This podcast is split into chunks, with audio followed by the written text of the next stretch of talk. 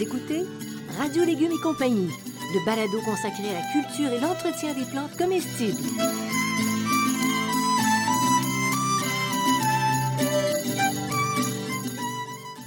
Laitue, Basilic, plantation, poivron, bleuets, pollinisation, haricots, arrosage, fraises, insectes ravageurs et maladies, concombres, fertilisation.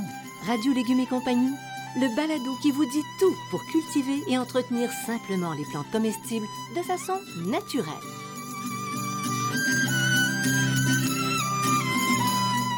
L'engrais Merpoule d'Actisol est facile à utiliser. Il est produit localement et bon pour l'environnement. Cet engrais 100% naturel est fait de fumier de poule pondeuse. La chaleur de ces petites bêtes récupérée grâce à un ingénieux système permet de recycler et de sécher le précieux fumier. L'engrais Merpoule 100% organique est un produit approuvé pour l'agriculture biologique. Pour votre potager, exigez l'engrais Merpoule d'Actisol, une entreprise locale qui accompagne les jardiniers d'ici dans leur quête d'un environnement plus beau et surtout plus sain. Coucou les maraîchers, bienvenue à l'émission. Bonjour Bertrand Dumont. Et coucou les maraîchers. Et maraîchères. oui. Et les maraîchers, les Oui. maraîchères. Aujourd'hui, Bertrand, Oui, cadeau bio qui vaut son pesant d'or quand on le cultive, même en zone nordique ou presque. Qu'est-ce? Aïe, aïe, aïe. Oh non! Oui, c'est l'ail. On parle de l'ail. Comment faire cultiver de l'ail biologique. OK? Donc, de manière biologique. Euh, ben voilà, c'est ça. On Puis on- parle d'ail. Puis on cultive ça depuis combien de, de, Oh, de millénaires? plus de 10 000 ans. Bon, Et ça, on, se- on se plaint souvent de l'ail chinois ouais, parce qu'ils nous envoient de l'ail qui n'est pas très bon. Mais en réalité, ça vient de Chine, l'ail. c'est fou, hein? Oui, ça vient de Chine. Ben, ils ont perdu la main. C'est à l'ouest de la Chine. Ils ont perdu la main. Non, ils- C'est pour ça que c'est un gros producteur d'ail, parce que c'est, ça fait 10 000 ans qu'ils en cultivent. Et ça vient de la, ré- de la- de la région, tenez-vous bien, du Dungari ou Mhm. du Songari, dans le désert du Kir- Kirgish. Kyrgyz, j'imagine. Kirgish, OK? Donc, en euh, désertique. Puis tu vois, moi je pense à l'ail, puis je pense à la Méditerranée, ça s'allume Ouais, toute seule. c'est ça. Alors, on- n'est pas. Ben, c'est vrai que c'est semi-désertique C'est par région semi-désertique. aussi en Méditerranée? Ça va avoir de l'influence, n'oubliez pas ça, parce qu'on va en reparler, ça va avoir de l'influence sur la manière de le cultiver. Bon, alors ça vient de Chine, ça a beaucoup voyagé pendant des millénaires. Il y a beaucoup de variétés, je présume. 700 variétés. On en a plus de 700. Mais on n'a ri- deux- rien goûté ici. Non, on n'a rien goûté. Oh là! Non, non, on n'a rien goûté. Mais il y a deux grands types d'ail. Et ça, c'est très important à comprendre parce que souvent, il y a beaucoup de bêtises qui est dit autour, autour de l'ail parce qu'on ne fait pas la différence. Alors on va éviter la bêtise et on, t'écoute. On va éviter de dire des bêtises dans cette émission. il y a deux types d'ail. Il y a l'ail à tige tendre, qu'on appelle aussi ail à col mou ou ail à col tendre. OK? Oui. Il ne produit pas de tige florale et donc c'est lui qu'on va tresser. OK? Il y a de 15, de 12 à 16 cailleux. En général, il est un petit peu plus gros, mais un petit peu moins au milieu nordique. Mais quand vous allez en Europe, là, Mm. c'est c'est l'ail tressé, c'est 12 à 16 cailleux. Ça, c'est ça, c'est Ça, l'ail. c'est ça, c'est les, sections, tendre. là. Le cailleux, Oui, le cailleux, c'est la petite, c'est c'est ça. Euh, On fera pas des, on essaiera pas de faire de la sémantique aujourd'hui parce que ça marche pas. Parce qu'il y en a qui appellent les cailleux le- l'ensemble et les cailleux pas l'ensemble. Là, c'est, enfin bref. Moi, je- j'appelle le bulbe au complet et les cailleux. OK, Ça, je vais simplifier les affaires. parce qu'on dit gousse. On dit gousse, Et gousse aussi. aussi. Gousse, gu- gousse ou, euh, ou, ou- tubercule. Moi, j'ai les gousses et les cailleux en réalité. Moi, c'est une gousse d'ail. Non, c'est ça. Oui, la Non. gousse est séparée en cailleux. Et séparer un cailleux, c'est ça. Non, parce qu'ils disent une- dans les recettes, ils disent une gousse d'ail. Non, le cailleux et la gousse, c'est la même chose. Oh bon, pas grave. Oubliez ça. Je vais finir par dire des bêtises, c'est ça que je ne veux pas dire. Et l'autre ail, donc je vais revenir à mes moutons, euh, c'est des tiges, c'est de l'ail à tiges dures. C'est principalement celui qu'on utilise en Amérique du Nord, ou, ou- ail à col épais ou ail à col dur. ok? Donc, c'est cette ail-là. Euh, c'est lui qui va produire une arme florale d'où émergent à la, fois des fleurs et des bulbilles. Donc, c'est- de lui qu'on va avoir ça. Et c'est de 4 à 10 cailleux selon la variété. Donc, il est un peu plus petit puis un petit peu moins de cailleux.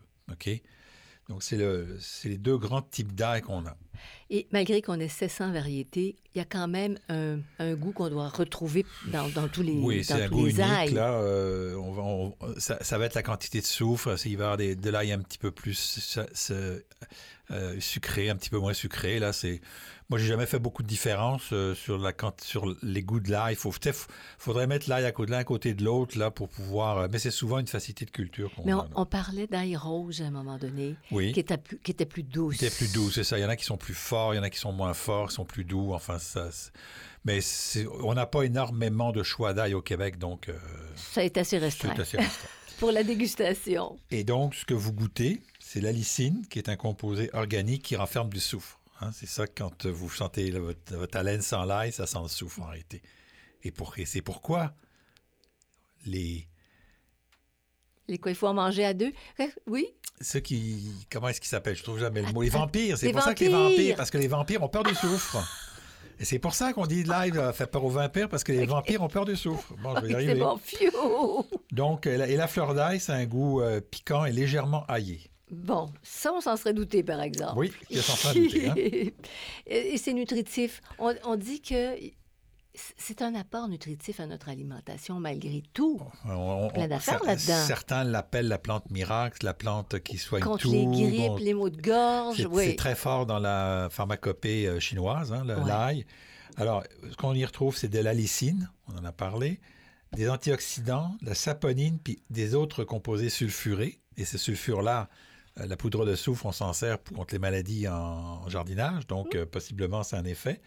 C'est une bonne source de vitamines A, B1 et C, mais c'est surtout une source de minéraux et d'oligo-éléments assez incroyables. Écoutez bien ça de l'iode, du fer, du germanium, du calcium, du chlore, du cuivre, du zinc, du phosphore, du potasse, de la manganèse, le magnésium, du sélénium, du sodium, du soufre et du zinc. C'est fou. Puis on dit que ça, ça pousse dans un sol quasi désertique. Et ça va puiser tout ça, à la terre. C'est incroyable.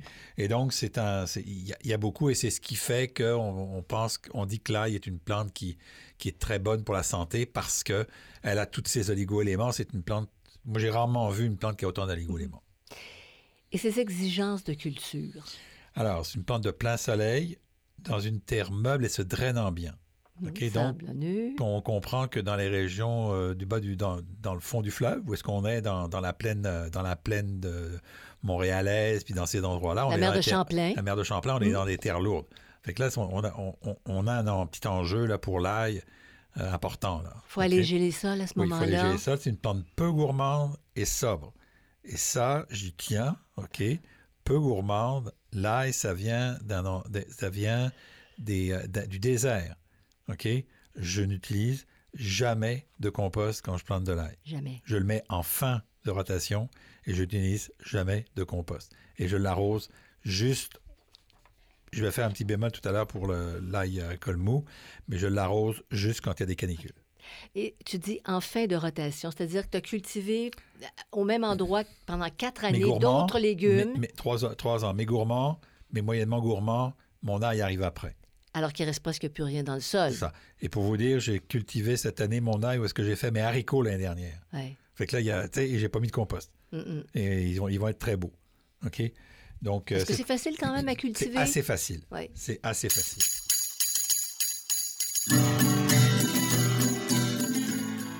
Vous écoutez Radio Légumes et compagnie, le balado consacré à la culture et l'entretien des plantes comestibles.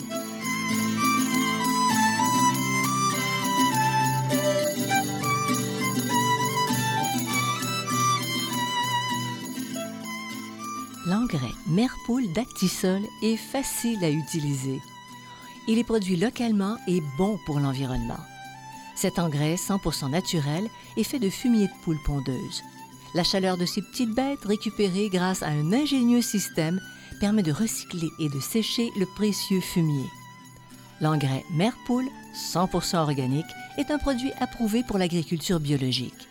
Pour votre potager, exigez l'engrais Merpoule d'Actisol une entreprise locale qui accompagne les jardiniers d'ici dans leur quête d'un environnement plus beau et surtout plus sain.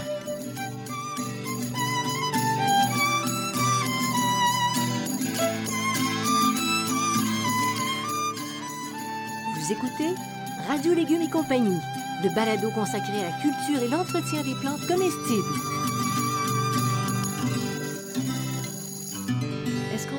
L'ail à partir de semences ou de cailloux ou de gousses? Non, ben c'est ça, cailloux ou gousses, là. Mm-hmm. Mais effectivement, on va, on va éclater, euh, on va éclater la, la, gousse ou le tubercule. Là. donc, on va prendre chaque petit morceau, oui. OK, oui. Euh, va être euh, un, comment dire, un, un, nouvel ail, OK? Alors, moi, j'ai fait des petits tests. Et là, quand on l'ouvre, on a tendance à, prendre, les plus, à prendre les plus, les plus petits morceaux d'ail pour les planter, puis à garder les plus gros pour la cuisine. Ce qui est, ce qui est logique. Ce qui est logique. Mais, là, si vous voulez réussir, de, vous voulez que votre ail grossisse, prenez les plus gros morceaux et gardez les plus petits pour la cuisine. Donc moi, je trie mon ail. J'en fais quand même pas mal là, cette année. Et, je trie mon ail, donc je vais chercher mes plus grosses pour avoir les plus grosses gousses possibles à la fin. OK? Donc je sacrifie mon meilleur pour obtenir du meilleur encore. Mais ça ne veut pas dire que mon ail est mauvais, là, c'est juste les gousses, c'est plus long à éplucher, c'est juste ça. oui. Donc, euh, l'ail à col dur euh, va, va, faire des, va faire des fleurs et des bulbilles, et donc, ils vont, mais ça va prendre beaucoup plus de temps. OK? Ça va prendre beaucoup plus de temps. Donc, c'est pas quelque chose qu'on utilise, là. Il faut les semer, puis c'est très, très long, là, avant d'avoir... Ça prend 4-5 ans, souvent, avant d'avoir des trucs, là. C'est pas... C'est pas, pas, la bonne méthode, là. Bon. Alors, quand planter l'ail à col dur? Hey, ça, c'est important de le dire, à col dur. On le plante en automne, du début septembre à la fin octobre, selon les régions. Alors, plus, à l'automne. Plus on est dans une région froide, plus on va le faire tôt pour que, tout simplement, la, la, plante puisse avoir le temps de se euh, de, bien de, bien comment dire euh, s'enraciner. La date, elle peut varier aussi suivant le type de sol. Et puis je vous dirais, si vous vous avez une date euh, fétiche puis que ça marche, continuez. Parce que c'est à peu près ça, mais avec le type de sol et tout ça, ça peut, ça, peut varier. Donc, tu, te fies, tu te à, tes, à tes résultats antérieurs, les, les, états, des autres années. Et, et pour planter l'ail à col tendre, mou. La col tendre ou mou, très tôt au printemps, juste après que le sol soit dégelé. c'est tes premières plantations, oui, c'est les premières, premières plantations. Et là, la, la préparation du sol se fait l'automne. C'est sûr, parce que autrement, Et donc, dès que votre sol est dégelé, c'est là que vous allez planter. Si vous plantez de l'ail à col tendre, ce qui est possible, à l'automne, vous avez beaucoup de chances qu'il il est beaucoup moins rustique. Et donc, mais comme la plupart des producteurs font de l'ail à col dur, il y en a assez peu qui font de l'ail à col tendre.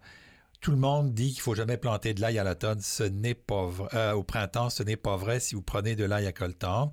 Et qu'est-ce que vous faites Tout simplement, c'est que vos, vos, tubercules, vos bulbes d'ail à col tendre, vous les gardez dans votre, dans votre sous-sol tout l'hiver, puis là, vous les ressortez, puis vous les replantez. Au début. Fait que dans le fond, à l'automne, tu plantes ton ail à, bulbe, euh, à, col, dur, mais tu prépares ta plate-bande pour le printemps. tu as deux opérations, mais un tu plantes, l'autre tu plantes pas. C'est ça. T'attends. Voilà, c'est ça.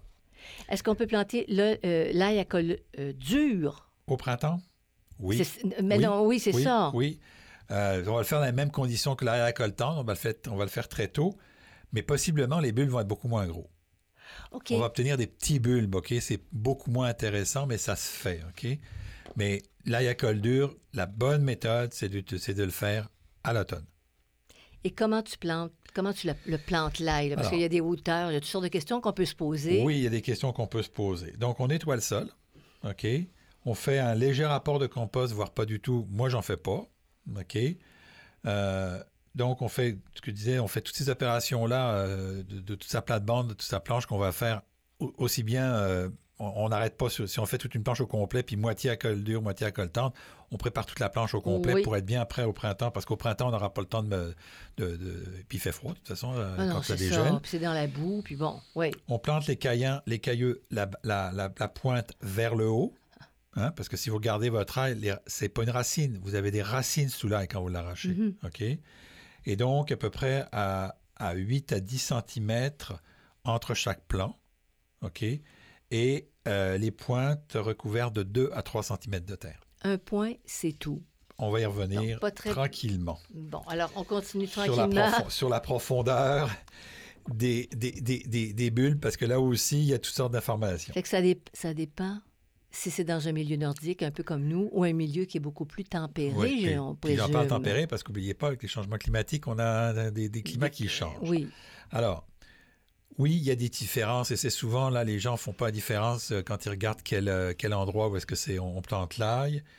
Euh, il va, on adapte les la, profondeur de plantation selon les rigueurs de l'hiver. Pour l'ail à colme dur, en climat nordique, on enterre un peu plus des cailleux parce qu'ils vont passer l'hiver. Fait que ça les protège un peu des gros gels. En milieu où l'hiver est plus doux, la pointe des bulbes peuvent effleurer le dessus de la terre.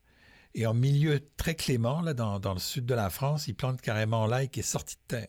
on fait une truc, on met l'ail dans la, dans la rigole et on le recouvre pas. Ce qu'on pourrait pas faire ici. Non, parce que pour l'ail à colle dur, parce que ça marche pas.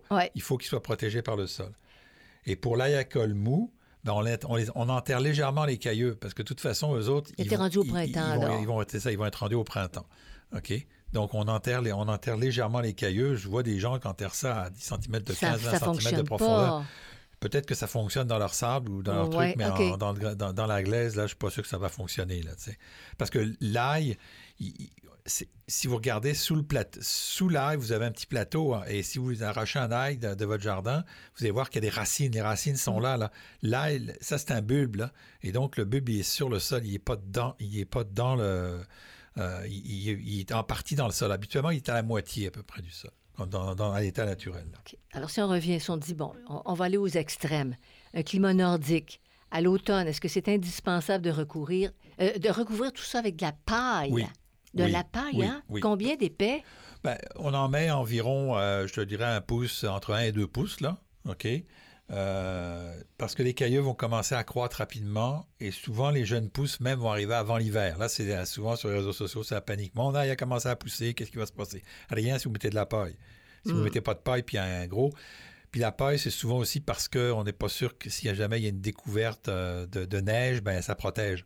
Parce que la neige va protéger, mais s'il n'y a pas l'affaire. donc, les, euh, si on ne met pas de paille, de paille ben, c'est les risques de gel ou la récolte, euh, et la récolte risque d'être perdue. Là. Puis on parle de paille, on parle pas de... Il y en a qui mettent des feuilles, là. Euh, moi, personnellement, je préfère mettre de la paille parce qu'au printemps, si on ne peut pas enlever sa, paille tout de suite, ben, les, les, les, l'ail va pouvoir sortir à travers la paille. À travers les feuilles, c'est plus compliqué. Là. Voilà. OK. Ah, donc, la, la paille serait beaucoup plus indiquée, en tout cas au Québec.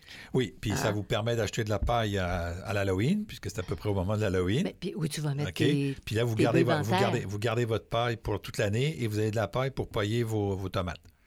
Donc, j'achète, j'achète une balle de paille par année, une pour mon ail, une pour, pour mes tomates. C'est le seul paillis que j'utilise dans mon potager, donc euh, c'est comme ça qu'on y va. Et pourquoi au printemps, l'ail pousse plus difficilement puis les bulbes grossissent pas? Alors, il y a plusieurs raisons. Euh, le sol n'est pas assez meuble. Hein. si, on met pas, si on met pas de si on met pas de, de compost, on peut il faut c'est-à-dire que faut que tu tournes ta terre. Comment tu vas faire pour la, la terre, brasser, la brasser la terre. On la retourne plus et on la brasse. Euh, c'est sûr que Là, si vous le faites pour une première année, c'est compliqué. Mais vu que c'est des rotations dans votre potager, au bout de 4-5 ans, votre terre est meuble partout dans votre potager. Donc, ça ne pose pas énormément de problèmes. Et donc, les premières années, ça peut être un sol pas assez meuble. Les, cahiers, les cailloux enfoncés trop profondément. Ça hein, si vous mettez trop profondément, ça ne fonctionne pas encore là en tenant compte du milieu, du milieu nordique. Des cailloux trop petits, puis j'ai vraiment fait le test, là, j'ai mis des petits puis des gros, puis les gros vont être pas mal plus gros que les petits. Ça va de soi. Ça va de soi. Des rotations pas assez longues.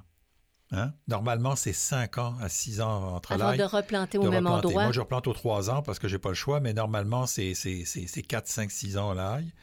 Un sol trop riche en azote. Donc, si vous mettez beaucoup de, de fumure azotée, votre, euh, votre ail va pousser en feuilles, mais poussera, il ne fera pas les, il fera pas les bulles. pas des beaux bulles. Tout simplement, pourquoi? Parce que c'est que la, la, plante se prépare, elle, à faire des réserves pour l'année suivante. Donc, son bulbe, c'est des réserves. Une température estivale qui n'est pas assez élevée. Donc, un milieu très nordique, là, il y, a, de la misère un petit peu. C'est quand même une plante euh, qui vient, de, qui vient du désert, des déserts chinois, si une plante de chaleur. Si tu contournes ça, puis tu mets ça le long d'un mur qui est côté plein sud. Oui, ben ça, c'est sûr que... Ça, non, mais ça, ça, peut aider. Température estivale pas assez chaude ou... Euh, ou, positionnement. Ou, positionnement, ou mettre ça dans une serre, ou, tu sais, mais, tu sais, les gens, ils vont le mettre comme ça, puis ça, ils vont dire, ben, la raison, donc après ça, si tu dis, j'ai pas assez, j'ai pas assez de température, puis il y a des étés où il fait pas moins, il fait moins chaud, donc là, la récolte de l'ail est moins bonne. Mm-hmm.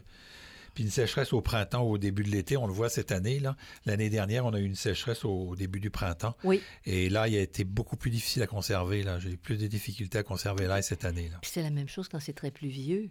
Quand tu as des étés très pluvieux, ça se conserve encore moins. Ouais. Est-ce qu'on peut cultiver l'ail en association avec d'autres légumes? Est-ce que c'est avantageux de le faire? Oui, c'est avantageux de le faire, mais c'est compliqué.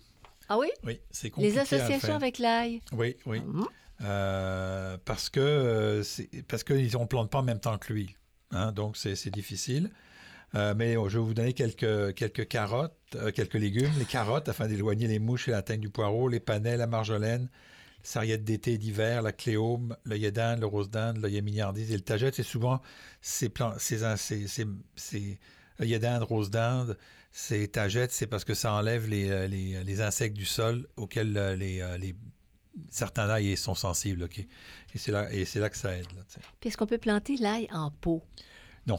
C'est difficile. C'est difficile. Ouais, pas de à, cause, à, cause, de la tonne, c'est compliqué. Là, il faudra enterrer les pots.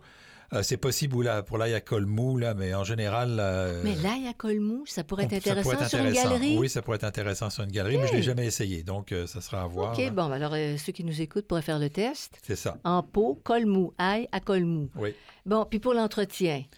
L'entretien, au printemps, on enlève la paille qu'on a mis à l'automne, on supprime les, herbes indésirables, s'il y en a. on arrose en cas de canicule, donc, et puis sinon, on laisse les précipitations, puis ni engrais, ni compost.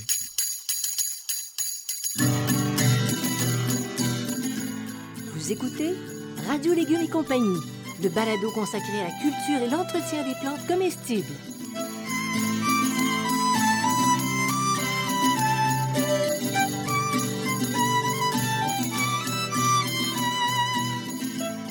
Vous êtes à la recherche de réponses sur la manière de cultiver votre potager, vos légumes et vos fines herbes? Je vous propose le jardin potager, questions de jardinier, réponses d'un horticulteur. Dans ce livre, je réponds à plus de 1400 questions. Elles abordent aussi bien l'aménagement du potager, l'entretien du sol et des plantes que la récolte. Je réponds aussi aux questions concernant 30 légumes et plus de 20 fines herbes. Le jardin potager, questions de jardinier, réponses d'un horticulteur, un produit 100% québécois, est en vente dans les librairies du Québec.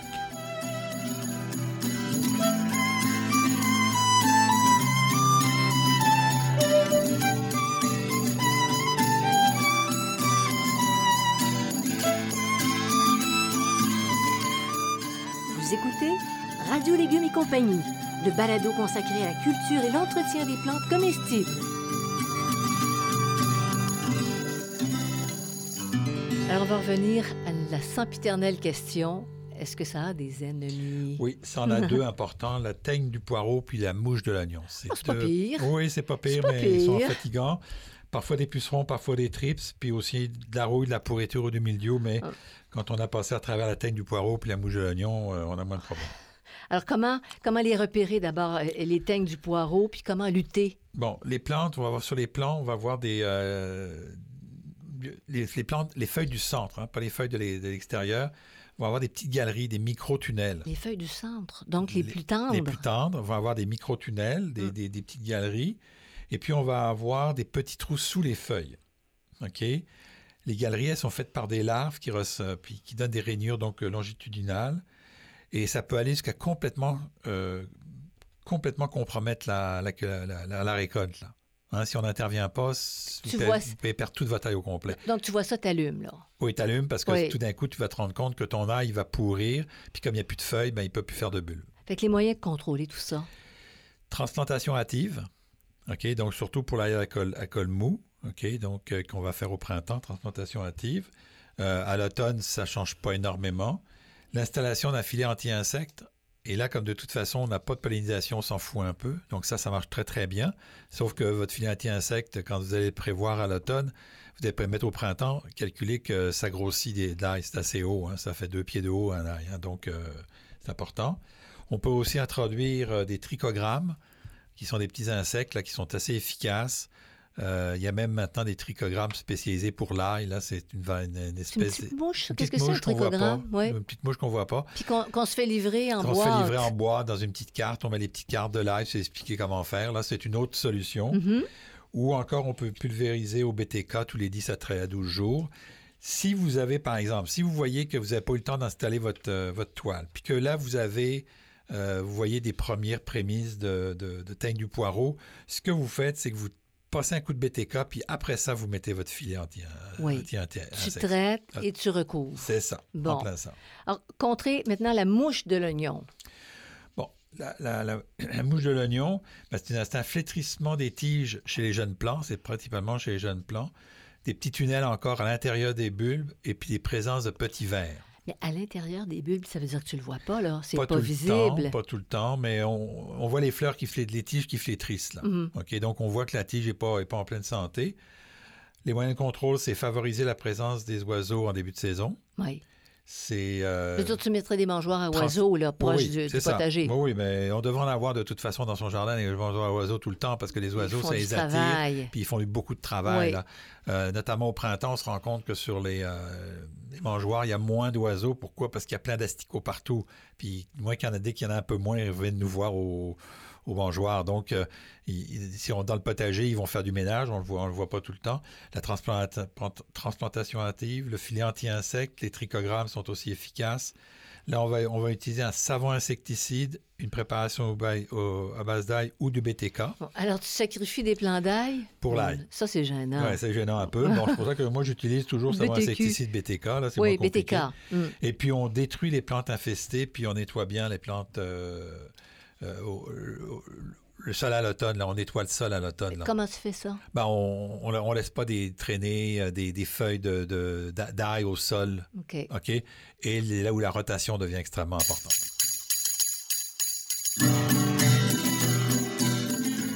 Vous écoutez Radio Légumes et compagnie, le balado consacré à la culture et l'entretien des plantes comestibles.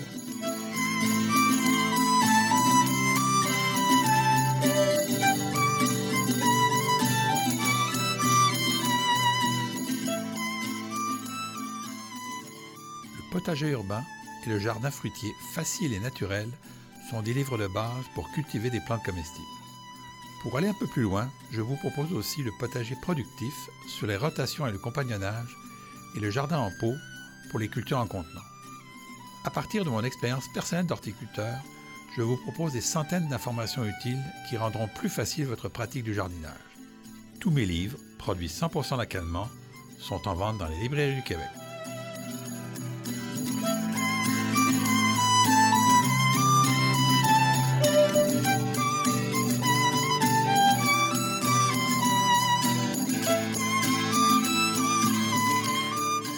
Écoutez Radio Légumes et compagnie, le balado consacré à la culture et l'entretien des plantes comestibles.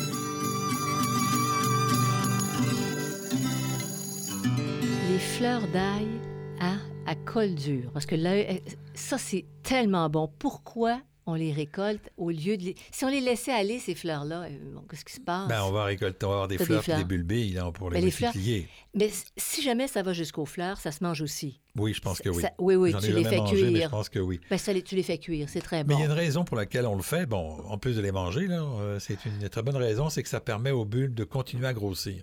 Hein, la, floraison, la floraison, ça prend de l'énergie. hein. C'est tout- toute cette, euh, cette, cette floraison, ça prend de l'énergie. Quand on coupe la fleur, ben, l'énergie va aller euh, au bulbe plutôt qu'à la, plutôt qu'à la fleur. Donc, c'est c'est- c'est, euh, c'est à ce moment-là. Quand le bouton floral est bien formé, on voit le bouton floral, là, la, la- la petite pointe est bien formée, et puis qu'elle commence à tourner sur elle-même. Il y en a qui vont vous dire qu'il faut que ça fasse un tour, deux tours, là. Ah oui, parce que c'est un rond, tu as, toute la ça, tige qui tourne. Oui, Euh, moi, je vais vous dire, c'est quand ça me tente.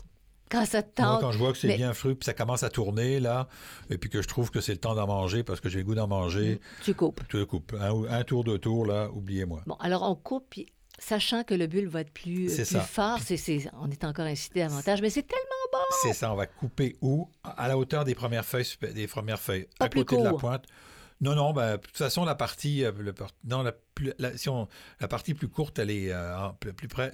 Plus on, on est, on est près de la tige, plus c'est dur. C'est fibreux tout C'est ça. fibreux, fait que OK. de toute façon, donc euh, à peu près au de la tige, on laisse le petit bout sécher, puis il n'y a pas de problème. Alors de toute évidence, je pense qu'on a brûlé la mèche. Oui, ça se mange les fleurs Ben d'ail oui, et c'est délicieux. Et c'est très cher. Hein, en épicerie, là, c'est Ben, en fait, on cher. devrait dire le bouton de fleurs. Oui. Tu sais, à l'étape où c'est vendu dans les épiceries, c'est des boutons de fleurs. Et si ça tourne à la fleur, Oui, mais- on les mange quand même. Oui, mais c'est une fleur d'ail pareil, parce qu'on appelle ça comme ça. Si tu veux, mais hon- honnêtement, c'est un bouton. Oui, t'as raison. Bon. OK, alors dans- on les met dans les plats, on les met dans nos plats Oui. comme légumes Puis il y en a d'accompagnement. même qui font, euh, qui font ça au barbecue. Ils font juste griller les, les- les fleurs d'ail, là, puis ils mangent ça comme accompagnement. Puis C'est ça coûte bon. assez cher à l'épicerie. Oui, c'est assez cher. Oui, Alors bon ça, prix. ça vaut la peine. Oui. Quand récolter les bulbes maintenant? Quand est-ce qu'on sait que c'est prêt? Pour les, euh, c'est fa- assez facile pour les, euh, les bulbes à col dur. C'est à peu près 4 à 6 semaines après la récolte des fleurs. Donc environ un mois, un mois et demi, là, là, on, on va voir. En général, c'est la dernière semaine de juillet ou la première d'août, OK? Euh, puis un petit peu plus tard, c'est mi-août jusqu'à septembre pour l'ail à col mou. Hein, il va être décalé. Là. Mhm. Euh, puis en général, dès qu'on commence le, le- que le feuillage commence à jaunir, c'est là qu'on le voit. Pensez prêt. aux tulipes. Tu sais, vos tulipes, là, elles ont un bulbe, font des feuilles, elles vont fleurir. Puis là, le feuillage va, euh, comment dire, jaunir, puis il va disparaître. Puis là, en, Il reste le en- bulbe. en culture, c'est à ce moment-là qu'on récolte, on récolte le bulbe pour vous le vendre, OK? Mais là, c'est pareil. En live, vous pouvez attendre un petit peu que ça commence. Quand, quand ça commence à sécher, comme l'oignon aussi, c'est la même chose. Tu sais, l'oignon, on dit d'attendre quand le feuillage commence à sécher. Ça veut dire que la maturation du bulbe est finie. Comme la plante a plus besoin de son feuillage, ben, elle le laisse tomber, elle le laisse jaunir, elle s'en occupe pas. Vous, vous lui dites Ah, tu penses-tu que euh, tu vas pas me donner un petit conseil? Je te récolte. Ah, c'est ça. Voilà. Alors, c'est sa pancarte qui dit Je suis prêt. C'est ça. Comment récolter? Alors, on récolte par temps ensoleillé euh, et qu'on sait qu'il va y avoir quelques jours sans pluie. hein. donc, euh, s'il y en a de la pluie, c'est pas grave, mais on, on essaye de prévoir.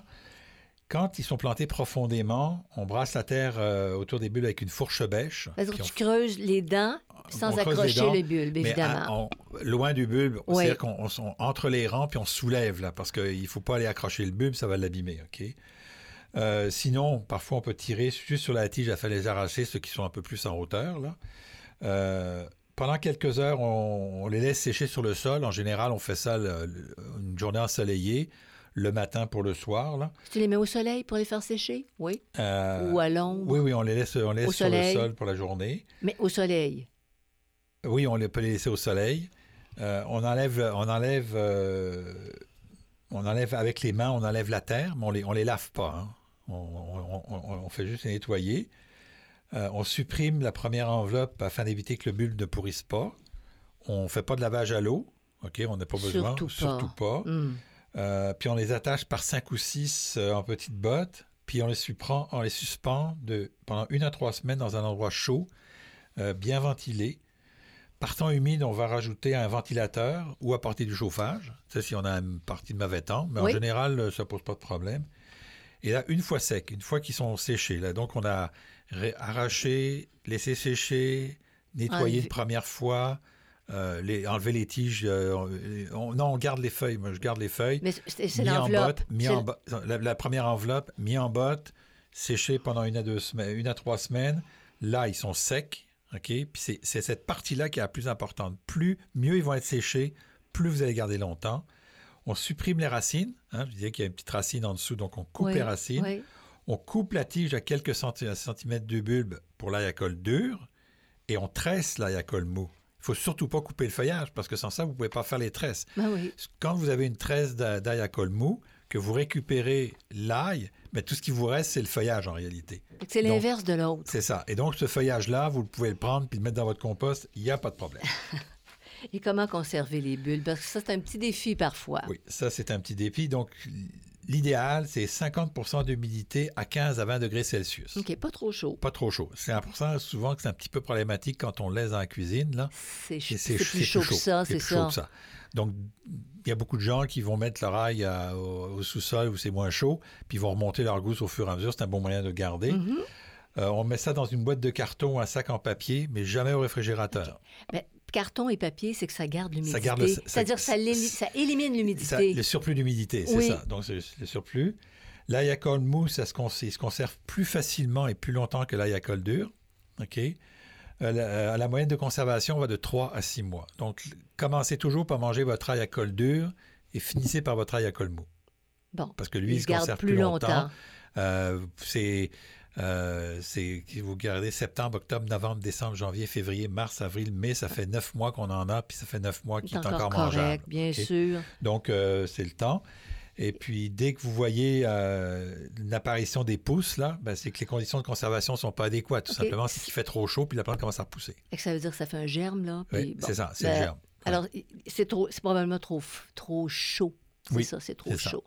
Alors, si les bulbes d'ail euh, se conservent mal, Il y a trois raisons. Ils sont mal récoltés, ils sont mal séchés, puis ils sont mal entreposés. Bon, alors on a bien fait OK? avant. C'est, Il y a trois ça. raisons. Il y a trois raisons. Mal, mal récolté, mal séché, mal entreposé. Cherchez, cherchez l'erreur. Il y a une des trois qui est l'erreur. C'est rarement. Il y a des cas particuliers comme l'année dernière avec la température, mais il y a rarement, rarement des, euh, des raisons de culture. C'est souvent des raisons d'entreposage. On les mange. Évidemment, ça, c'est. On les mange. euh, les gens ont, ont chacun leur recette. On en met dans, le- dans les. Comment t'appelles ça? L'agneau, le ci, Genre, le C'est ça. pas, c'est pas, c'est pas un légume, c'est plutôt un condiment. C'est- là. ouais. Là, il y en a qui mangent euh, des gousses d'ail complètes, là, des gousses d'ail au four. Tu Ouais. manges la, la gousse d'ail au four complet. Ça, c'est pour les solitaires. Ça, c'est pour les solitaires. Non, mais tu sais que la- la- la- l'ail, c'est aphrodisiaque. En autant que les deux en mangent. en plein ça. D'accord. Condi- donc, condiments, frais, broyés, hachés, séchés, en granules, en poudre. Ça supporte tous les types de cuisson. Euh, la fleur d'ail, elle est consommée cuite à vapeur ou sautée, marinée, ou on peut même en faire des pestos. La pesto à fleur d'ail. Très bon.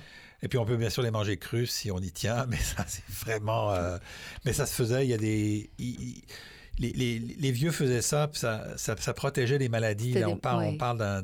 Je pense que c'était vermifuge aussi. Oui, c'est vermifuge. c'est- si on était en, en plante médicinale, là, on vous en donnerait pendant trois heures de tout ce que ça peut faire. ouais. C'est la- quasiment, la plante, quasiment la plante universelle. là. Juste en. Moi, je- un petit peu d'huile d'olive puis de l'ail. Franchement, là, on, on- on arrête le balado, là, puis on s'en va manger. Oui. Parce que c'est très attirant. Ouais, Alors, on vous invite à nous on s- on s'est suivre. mutuellement mis, mis à la bouche, on s'en va manger. Alors, on vous invite à nous suivre sur radiolégumes.com. Vous cliquez sur Subscribe, vous êtes informé des parutions. Il y a toute la banque de balados précédents. On en a beaucoup, beaucoup, plus d'une cinquantaine jusqu'à aujourd'hui. Merci à Actisol. Merci à Xavier Gervais-Dumont pour la musique. Charles, son frère, pour l'assistance technique. Hey, on s'en va jardiner, on en profite parce que on a tellement espoir d'avoir des belles récoltes, Bertrand. Puis de- de- de- du, bel ail. Salut tout le monde, merci d'avoir été là. À la prochaine.